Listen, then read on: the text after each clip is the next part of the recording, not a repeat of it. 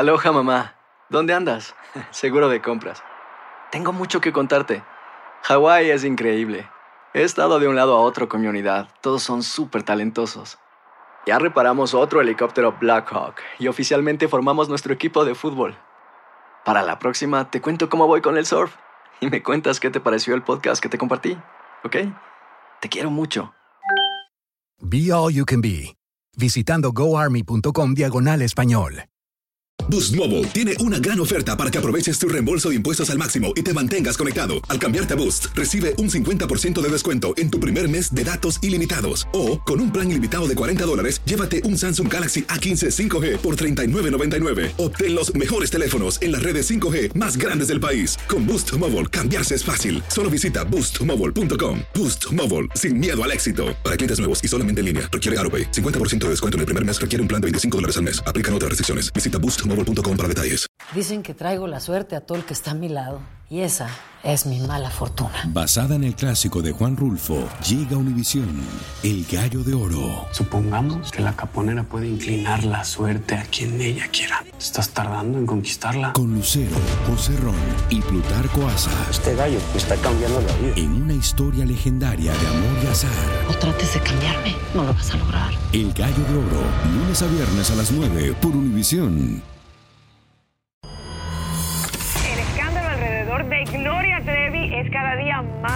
Grande y parece no tener fin. Soy María Raquel Portillo. Fui ese rostro pálido y sin voz que el mundo vio en las escenas del mayor escándalo del entretenimiento de las últimas décadas. No vengo a contar mi versión, vengo a contar mi historia. Ya es hora de abrir la boca. En boca cerrada. Escúchalo en tu plataforma de podcast favorita. Advertencia. Este programa contiene casos de crimen, apariciones, misterio, conspiración y violencia. El contenido de estas piezas puede ser sensible para algunos miembros del público. Aconsejamos discreción.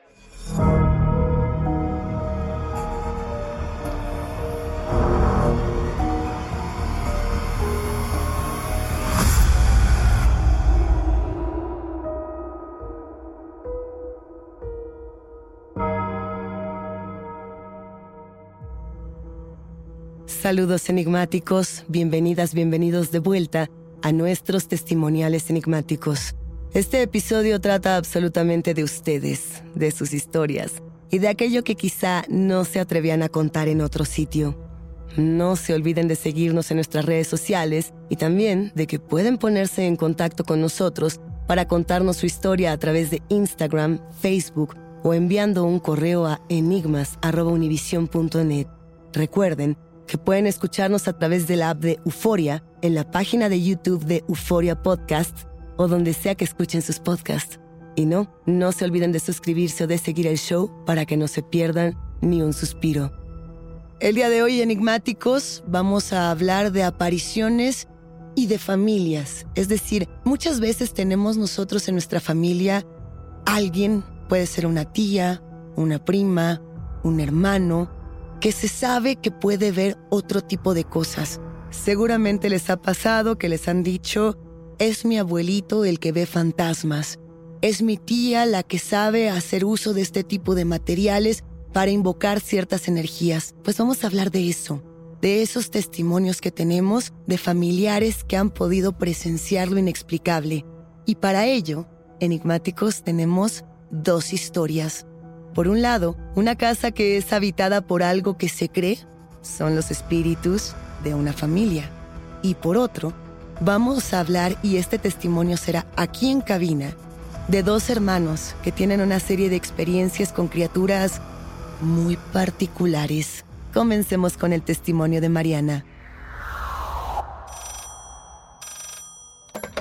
Hola, hola, me presento, soy Mariana. ¿Qué onda, Luisa? ¿Cómo está todo? Me emociona mucho contar esta historia porque siento que es de las cosas más cañonas que me han pasado. Bueno, como pequeña introducción, yo no creo mucho en fantasmas, me considero una persona agnóstica y siempre intento encontrar el lado científico o una explicación lógica a lo que está pasando, a pesar de que he experimentado varias, varias cosas. Eh, lo más cañón, como te decía, fue en casa de mi abuelita. La casa de mi abuela fue una de las primeras que se edificaron en la colonia Condesa en la Ciudad de México. Se construyó en 1932 y mi abuelita cuenta que lo único que había era al fondo la iglesia Santa Rosa de Lima que está en Tamaulipas. Pero ah, en la redonda era pastizal y bichos y todo y dos que tres casillas por ahí. Ella vivió ahí toda su infancia, sus papás se quedaron ahí, incluso se murieron ahí. Eh, es una historia muy mona. Se muere primero eh, mi bisabuela y dos semanas después se muere mi bisabuelo. Todo el mundo dice que fue de corazón roto porque él estaba bien. Mi bisabuela se murió de cáncer, pero mi bisabuelo estaba bien, solo que cuando se murió su esposa entró en depresión y chin, bye, se lo llevaron. Ambos se murieron, repito, en esa casa. Mi abuelita este, vivió ahí, regresó a vivir a esa casa cuando mi bisabuela murió para cuidar de su papá. Mi abuela llegó con su bola de hijos, que son seis, y ahí, ¿no? Ahí se formaron, se criaron y todo. Por obra del Espíritu Santo, yo llego a vivir a esa casa también mi abuelita sigue viva, así que toda esta historia incluye a mi abuela. Eh, la casa consta de tres pisos, ¿no? Abajo, sala, comedor, garage, cocina y cuarto de servicio. Arriba hay tres cuartos y en el cuarto último hay una habitación gigante con un baño. Cuando llego a vivir ahí, este, mi abuelita me da la habitación del último piso porque es la más grande y es la que tiene baño eh, propio, digamos. Eh, a mí siempre, siempre, desde que recuerdo, esa casa me ha dado mucho, mucho miedo. Es muy, muy fría, es muy, muy oscura y siempre se siente una vibra rara. Gente que va a esa casa, gente que siente vibras raras y gente que siente mucho miedo. Eh, cuando éramos chiquitas y... Ajá, cuando éramos chiquitas, mi hermana y yo íbamos a visitar a mi abuela. Sí se llega, llegábamos a ver unas sombras blancas que estaban deambulando del comedor a la cocina, pero nada, nada temeroso. Hasta que llego a vivir ahí ya como adolescente adulta y me dan el cuarto de hasta arriba. Yo dormía con mi gatito con la puerta cerrada. Y una noche mi gatito se despierta, se pone en la esquinita de la cama y empieza a hacer... Y en eso volteó a ver la, la, la, puerta para ver qué está pasando. O sea, empiezo a buscar en el cuarto que, a qué le está tratando de ahuyentar mi gato y veo que le está haciendo feo a la puerta. Volteo a ver a la puerta y la manija es como de estas antiguas que en vez de ser de bolita es como de como un palito horizontal, ¿no? Y veo que la manija se empieza a mover taca, taca, taca, de arriba abajo, como quisieran abrir la puerta, pero como si la puerta estuviera con llave. O sea que no, pues pues yo solo la cerraba, ¿no? Y se empieza a mover, taca, taca, y la puerta se empieza a mover, taca, taca, taca, taca, por un montón de tiempo, Luisa. No sé cuánto, yo sentí que fueron horas. Supongo que fueron minutos, dos máximo. Pero mi gato seguía ahí y la, y la, y la puerta, paca, paca, paca, paca. Cuando paró, fui, corrí, agarré mi gato y bajé las escaleras con mi abuela y le dije, oye, ¿qué onda, no? Pasó esto.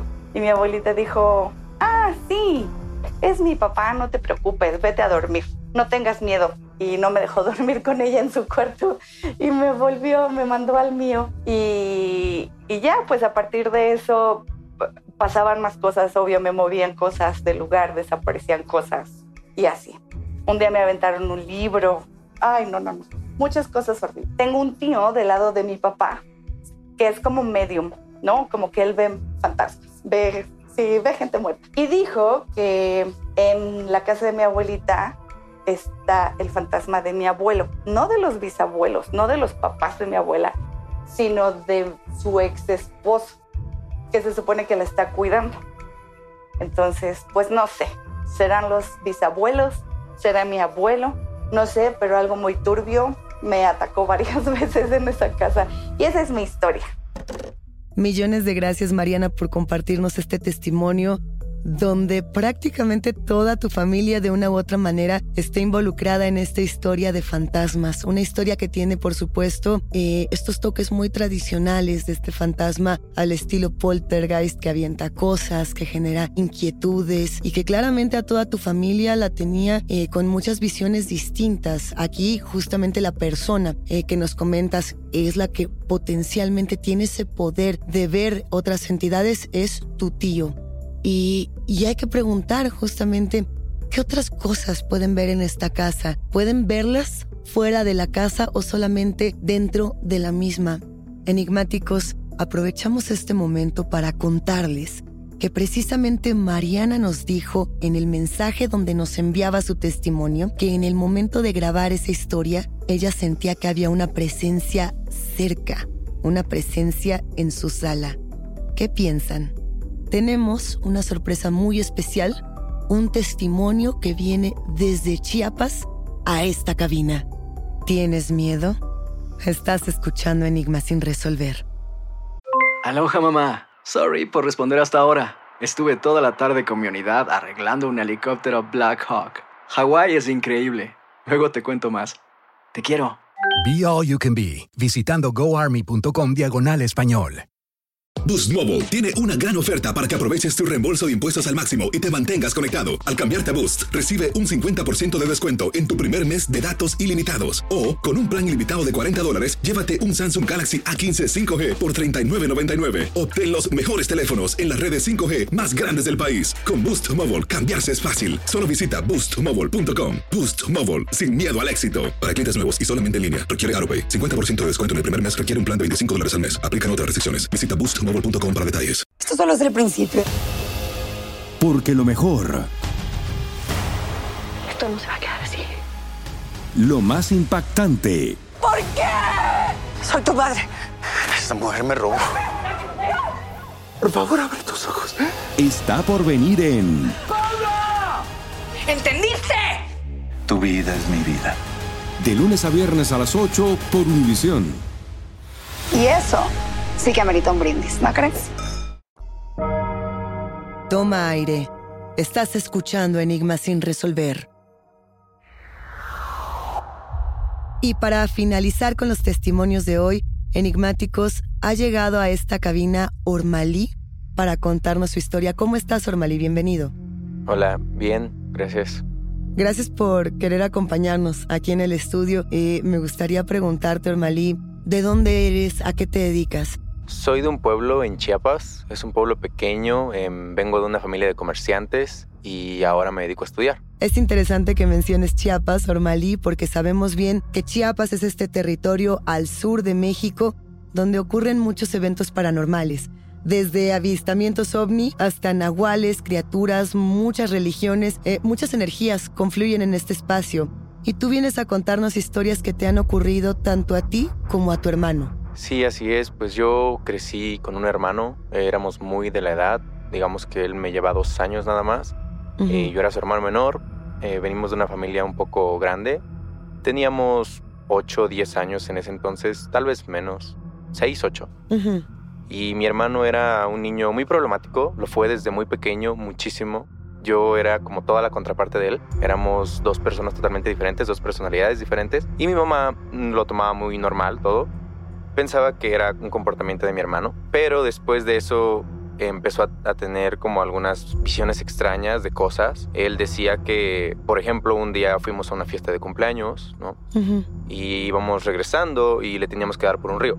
Era un, vivíamos en un pueblo muy pequeño que estaba cerca de otras comunidades. Entonces caminábamos como a algunas que nos quedaban como a media hora. Ujú. Íbamos caminando y mi hermano era el último, ¿no? De todos. Iba al final, yo iba adelante de él. Sí. Y yo iba como si nada, de repente mi hermano me grita y me dice como, me dice como, Ormalí, ¿no? Le digo como, ¿qué pasó? Yo era el menor. Sí. Y me dice como, acabo de ver algo, acabo de ver una señora allá. Y yo como, ¿una señora de qué o qué? Y me dijo como, no, pues una señora que, que andaba como ahí en medio del río, no sé qué anda haciendo. Y yo le dije como, ¿de dónde, no? Y, y me quise regresar a ver, pero la verdad es que me dio miedo. Porque dije como, ya era noche. Eso, eso era lo que te quería preguntar, Ormali. Cuando tu hermano te contaba este tipo de cosas, por ejemplo, esta primera aparición de la mujer, ¿cómo te sentías tú? ¿Te, ¿Tenías temor o tenías curiosidad? Porque eran los dos muy jóvenes. Pues yo tenía un poco más de miedo, como que era una era algo que yo no veía, yo no yo no tenía como nada de lo que él veía, no no podía. Y nunca vi nada, para ser sincero. Entonces como que a mí me sacaba mucho de donde yo pensé que mi hermano pues sí tenía, ¿no? Como problemas tal vez. O sea, como que decía, no, pues es que quizá él está como... Porque le llegaron a decir a mi mamá que mi hermano podía estar poseído. Como porque era muy... mu- era, era un niño que se la pasaba peleando con quien se le ponía enfrente, ¿no? Estos, estos arranques de ira, ¿sientes que empezaron a crecer conforme él veía este tipo de entidades? que tú me habías platicado también que de pronto veía sombras aquí y allá. ¿Sientes que eso comenzó a afectar lo demás? Siento que pasaron dos cosas. Empezó a volverse miedoso en extremo y violento en extremo. O sea, o tenía mucho miedo o era muy violento con la gente. Había con sus compañeritos, había ocasiones en las que se peleaba, ¿no? Muchísimo. Y de repente en mi casa pedía que lo acompañara para ir a servirse agua a la cocina, ¿no? Para, o sea, tenía que pasar nada más dos cuartos y en uno de ellos estaba mi mamá con la puerta abierta y ni así quería ir solo. Entonces quería ir acompañado. Para mí era muy raro. Pero todo se empezó a, a poner peor cuando mi mamá a raíz de que él empezó a tener como este, esta clase de, avistamientos, ¿no? Nos hizo dormir en un mismo cuarto. Nos mandó a dormir a un solo cuarto, ¿no? Compró una litera y me puso a dormir a mí en la cama de abajo y en la cama de arriba. ¿Como para que cuidaras a tu hermano? Para que tuviera compañía. Ok. Porque le dijeron a mi mamá que eso era lo más adecuado. Claro. Entonces yo empecé a dormir con él. Y era normal durante las, las primeras semanas, meses. No sé en qué momento pasó como lo primero raro, pero recuerdo que estaba como yo dormido, nada más. Y de repente mi hermano me habla y me dice que lo acompañe al baño, porque también era normal me despertara a mitad de la noche para decirme que lo acompañara al baño. Sí. Y entonces yo le dije, como, ah, está bien, me estaba poniendo mis, mis zapatos para salir. Y de repente él, porque el baño estaba afuera de la casa, ¿sabes? Sí tenía que llevar como calzado. Y entonces yo me estaba poniendo mis zapatos y mi hermano se asomó por la ventana y dijo como de, de oye, eh, hay unos niños allá abajo. Y yo le dije... Unos niños. Unos niños. Y para esto es importante recalcar que vivíamos como en una casa que estaba, que la casa empezaba en una segunda planta, pero la primera no estaba ocupada por absolutamente nada, estaba como llena de, de como escombro. Como en obra negra, ¿no? Algo mm, así. Digamos que ha parecido, sí, pero estaba sellada por completo, no se podía entrar ahí ni, para nada. Pero justo abajo de la ventana de nuestro cuarto había un pozo de agua, un pozo de agua donde nacía agua, normal, o sea, eso estaba como ahí, ¿no? Al lado de la casa y siempre lo estuvo. Fue muy normal. Y entonces él dijo, como están ahí, jugando, ¿no? En el, en, el pozo de agua. Entonces le dije como de, como de ya vamos al baño, anda, o sea, como de ya, yo me quería regresar a dormir. yo ni siquiera me asomé. Entonces regresé, me fui, llegué a mi, llegamos al baño, estaba en el baño. Tenía una costumbre como de hablar, ¿no? Porque estaba, yo le esperaba afuera y mi hermano tenía esa costumbre de que quería estar hablando. A pesar de que tenía la luz prendida y todo, quería estar hablando, quería sentir que yo estaba ahí con él. Entonces, pues regresamos. Ese día terminó normal. Todo normal, yo me regresé a mi cama, me dormí, él se durmió también. Todo normal, ¿no? Entonces hubo otra ocasión en la que estaba de nuevo, de nuevo dormido y de repente empecé a escuchar que mi hermano hablaba y pensé que me estaba hablando a mí. Y entonces me asomé y le dije como, ¿qué quieres? Me subí, me subí como a la parte de arriba de la cama y le dije, ¿qué quieres? Y estaba hablando solo. Estaba hablando... ¿Estaba despierto tu hermano? Estaba dormido, pero estaba hablando. Y estaba hablando ah. como si estuviera consciente. Estaba diciendo como cosas del tipo, como de, no, no quiero ir, no, más al rato los veo, cosas así. O sea, hacía estas pausas como si estuviera escuchando otra voz que le hablaba y él contestaba desde su inconsciente. Sí. Ok. ¿Y lo despertaste o lo, no, permitiste? Me dio miedo, me dio mucho miedo y, claro. y me volví a acostar en mi cama y me tapé. Y ya me intenté dormir, pero sí estuve un buen rato como despierto con ese miedo interior. Y, y, yo pues también era menor que él, ¿no? Era como, como, como que sentía raro. Después de eso amaneció y yo le dije a mi mamá, como de, oiga, pues mi hermano, mi hermano hace cosas raras cuando está dormido, ¿no? O sea, como que creo que es sonámbulo. Yo ya sabía que, era, cuál era el concepto de un sonámbulo, ¿no? Lo veía en las caricaturas y así. Pero lo mío me daba miedo. Yo en las caricaturas lo veía, algo como, lo veía como algo de risa. Entonces mi hermano decía no recordar nada. Yo le preguntaba como de, oye, ¿por qué, no, ¿por qué dices eso? Así me decía, como, no, no, no me acuerdo. Y ya un día sí pasó como lo que de plano me dio como más miedo. Y e igual, otra vez estábamos este, dormidos y me acuerdo que de repente mi hermano nada más agarró y se, sentó en la cama y sus pies sobresalían de su cama hacia la mía. O sea, yo veía sus pies desde mi cama. Y otra vez empezó a hablar. Y empezó a decir como de sí, en un rato voy. O como de sí, ya, ya, sí quiero jugar. Y entonces yo pues me, me, me volví a despertar y dije como, ¿con quién está hablando? ¿Qué está haciendo? Entonces salí, me bajé de mi cama y le dije como de... O sea, yo pensé que estaba despierto, pero otra vez vi que tenía los ojos cerrados. Y le dije como de, oye, ¿qué estás haciendo? como de qué onda. Y me dijo, me respondió, o sea, sí me respondió. Y me dijo, pues es que esos niños me están invitando a jugar, dicen que vayamos. Y dicen que te lleve. Los mismos niños que anteriormente había visto jugar, me ah, imagino. Sí, sí, sí, sí. Y entonces me dijo como, dicen que vayamos a jugar con ellos, allá abajo, al, al, al pozo de agua. Y yo le dije como, o sea, yo no sabía qué hacer porque pues estaba, estaba dormido. Y dije como, le digo a mi mamá, voy y le digo como, diga a mi hermano esto. Entonces le dije como de, no, ya duérmete, vamos mañana temprano si quieres. Claro. Y me dijo como, como es que dicen que ya se van a ir y que pues quieren que juguemos un rato. Y yo le dije como, no, yo, yo, ahorita, yo ahorita les digo que no, que juguemos mañana. Y yo tenía un buen de miedo. Para esto yo estaba como temblando. Yo estaba, tenía, tenía, se me quebraba la voz de estar hablando con él. Ya no sabía qué hacer. Entonces yo había visto en la tele que era muy malo despertarlos, ¿no? Entonces yo tenía como ese miedo de que algo le pasara a mi hermano si yo lo despertaba o si yo le, no sé, lo movía. ¿Sentiste en algún momento que la vida de tu hermano o tu propia vida estaban en, en peligro? Y, te lo pregunto así porque eh, esto que estás contando me parece aterrador de muchas maneras posibles, ¿no? El propio inconsciente diciéndote, mira, baja al pozo a jugar, así como podrían ser también estos niños diciendo, vengan con nosotros, nos los vamos a llevar o no sé, o sea, ¿qué sensación tenías de que esto era algo real, de que había eh, niños realmente que querían llevarse eh, a, a, tu hermano o que había otra cosa quizá disfrazada de, de, infantes? ¿Qué era lo que tú sentías? Pues yo sí sabía que, que, en mi pueblo había como historias de, de cosas que pasaban, de cosas que se veían. Como podrían ser brujas, nahuales, chaneques, por ejemplo. Sí, justo much muchas personas a raíz de lo que pasaba, mi mamá empezó a preguntar, porque pues sí fueron cosas que a mi mamá yo le dije, y mi mamá empezó a preguntar, ¿no? Como de, pues oigan, mi hijo ve esto, ¿qué puedo hacer? Lo llevaron a limpias, lo llevaron a cosas, ¿no? Como espirituales, para que pues estuviera, pues, lo llevó a misa, me acuerdo, lo bendijo, como que le compró una cadena de oro que, que bendijo para que estuviera como cuidado. Pero sí me acuerdo que, que yo en ese momento, cuando, cuando él me dijo eso, yo como que sí pensé, esto está llegando a otro nivel, o sea, esto ya, se está, esto ya me está dando más miedo de lo normal, porque que hablara dormido era como pasable, ¿no? O sea, nomás hablaba y ya se quedaba ya acostadito, pero ya empezar a pararse, ya empezar como a, hacer otras cosas, ya empezar a hablar dormido, sí, muy claro. consciente, me sacaba muchísimo de onda y yo también no podía hacer mucho, ¿no? Tenía, pues tenía dos años menos que él y él era, él era completamente un niño también.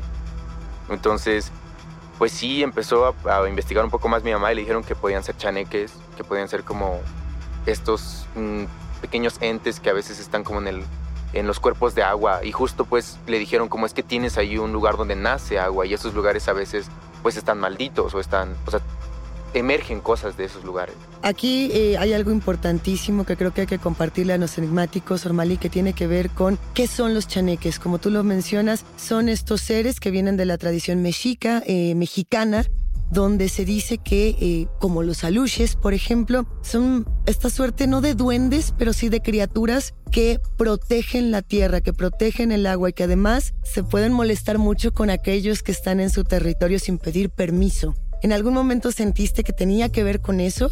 ¿Con el, el no haber pedido permiso de alguna manera? ¿O el quizá como los ven niños a ustedes dijeron, ahora es cuando podemos jugar y hacer esta travesura que podía ser una travesura letal, no lo sé. Conforme han pasado los años, ¿qué reflexión tienes tú al respecto? Pues después escuché varias historias, ya mucho tiempo después, porque Claro. mi hermano con todo eso, pues ya mi mamá le empezó a tener como más cuidado y a partir de cierta edad dejó de, de ver cosas, dejó de tener como eso, eso que tenía, ¿no? Ya se comportaba totalmente normal. ¿Por qué crees que pasó eso? Que de un momento a otro todas estas visiones, estos sueños, que además también los tenía, eh, digamos, en conciencia plena, ¿por qué pararon?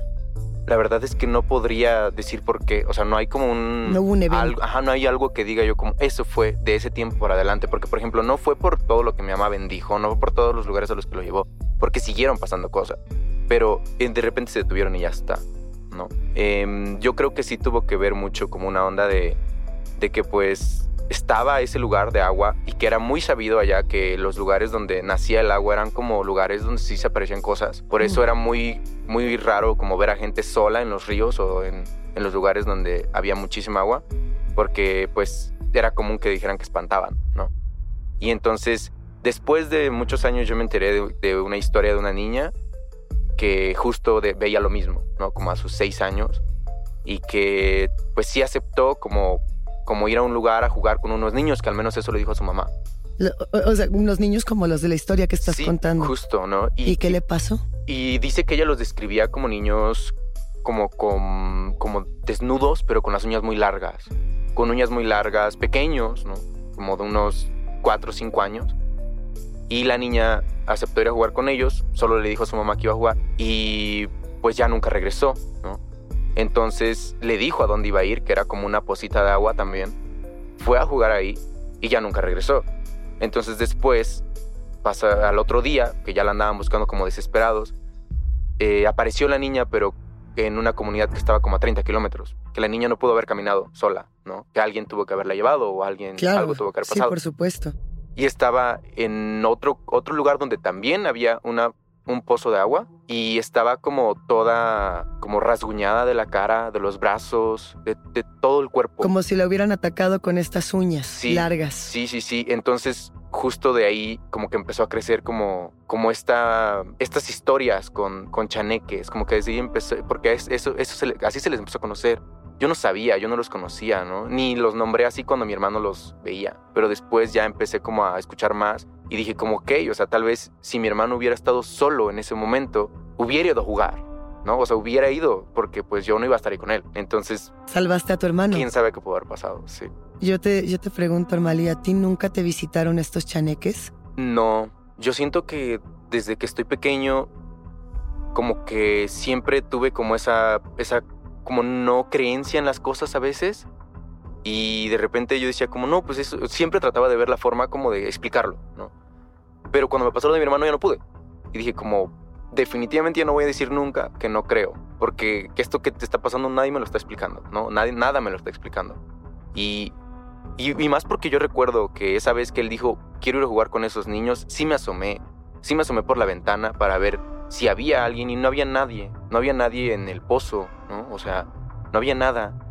Quizá no había nada que tú pudieras ver. Exacto, eso podía ser otra sí cosa, podía ver. ¿no? Entonces, para mí era como algo pues muy desesperante en ese momento porque quería hacer algo por él, quería como o sea, no, lo sentía más a él en peligro que yo, pero sentía que si lo dejaba ir podía perderlo. Entonces, pues fue como pues quedarme ahí aunque tuviera yo también un buen de miedo y quisiera salir, hubiera querido salir corriendo, ¿no? De ahí. Ormali, a mí me gustaría que regreses a esta cabina cuando tú quieras a seguir hablando de todas estas leyendas, de esta mitología, de estas criaturas que se aparecen en Chiapas, eh, en tu pueblo en particular. Seguir hablando de chaneques, pero también seguir hablando de cómo las infancias interpretan estos momentos tan difíciles para volverse más fuertes hacia adelante, porque justo lo que tú nos cuentas es una historia de cómo entre hermanos se salvaron y se volvieron más fuertes para seguir juntos en, en este camino tan complicado. Muchísimas gracias por venir. Muchísimas gracias a ti por haberme invitado y dejarme compartirte esta historia.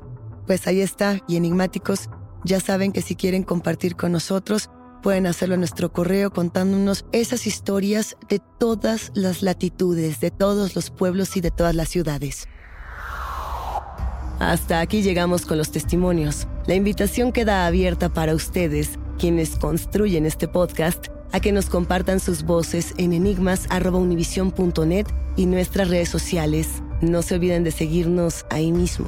Y recuerden que pueden escucharnos en la app de Euforia, en la página de YouTube de Euforia Podcast o donde sea que escuchen sus podcasts. Denle follow o suscríbanse al show en donde sea que nos escuchen y así no se pierden ni un momento de Enigmas sin resolver. Yo soy Luisa Iglesias y nos espantamos en el próximo episodio.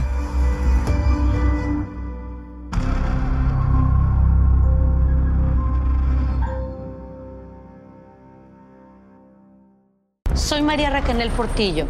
Probablemente me conozcan con el nombre que me impuso mi abusador, Mari Boquitas. Cuando apenas tenía 15 años, me casé con Sergio Andrade, el exitoso productor que lanzó la carrera de Gloria Trevi y que resultó ser un abusador sin escrúpulos. Voy a contar esa historia por primera vez sin interrupciones. No vengo a contar mi versión, vengo a contar mi historia. En boca cerrada. Escúchalo en tu plataforma de podcast favorita. Boost Mobile tiene una gran oferta para que aproveches tu reembolso de impuestos al máximo y te mantengas conectado. Al cambiarte a Boost, recibe un 50% de descuento en tu primer mes de datos ilimitados. O, con un plan ilimitado de 40 dólares, llévate un Samsung Galaxy A15 5G por $39.99. Obtén los mejores teléfonos en las redes 5G más grandes del país. Con Boost Mobile, cambiarse es fácil. Solo visita boostmobile.com. Boost Mobile, sin miedo al éxito. Para clientes nuevos y solamente en línea, requiere AroPay. 50% de descuento en el primer mes requiere un plan de 25 dólares al mes. Aplican otras restricciones. Visita boostmobile boostmobile.com para. Dicen que traigo la suerte a todo el que está a mi lado. Y esa es mi mala fortuna. Basada en el clásico de Juan Rulfo, llega Univisión, El Gallo de Oro. Supongamos que la caponera puede inclinar la suerte a quien ella quiera. ¿Estás tardando en conquistarla? Con Lucero, José Ron y Plutarco Asa. Este gallo está cambiando la vida. En una historia legendaria de amor y azar. No trates de cambiarme, no lo vas a lograr. El Gallo de Oro, lunes a viernes a las 9 por Univisión.